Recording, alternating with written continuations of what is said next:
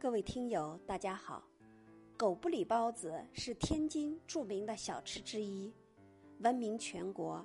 在清朝同治年间，狗不理包子就开始出现在天津城的大街小巷。后来，经过近一百六十多年的发展，狗不理已经从地方小吃转变成中国驰名的商标。不过，许多人一定会对这个奇怪的名字感兴趣，包子和狗有什么关系？这要追溯到一百多年前，狗不理包子创始人高贵友的身上。其实要说这个狗不理包子，它的名字来源于创始人高贵友。其实它的发扬光大还要感谢一个人，那就是慈禧太后了。高贵友。是他的父亲四十岁时所生，为求平安养子，所以父母就给高贵友起了一个小名叫狗子。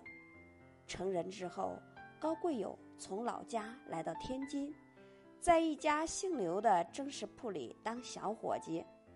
高贵友呢，从小聪明伶俐，蒸食铺的一套流程他很快就学会了。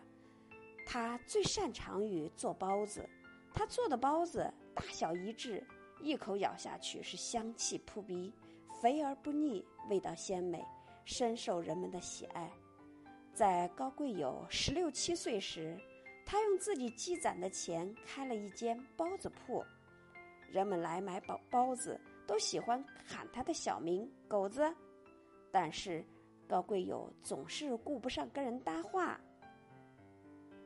久而久之，食客们就把他家的包子叫“狗不理包子”。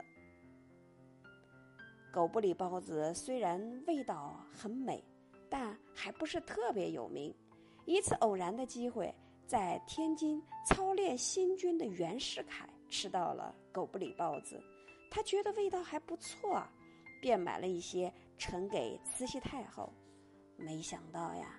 慈禧太后对狗不理包子是大加赞赏，还经常派人特意去天津买。从此，狗不理包子是名声大噪。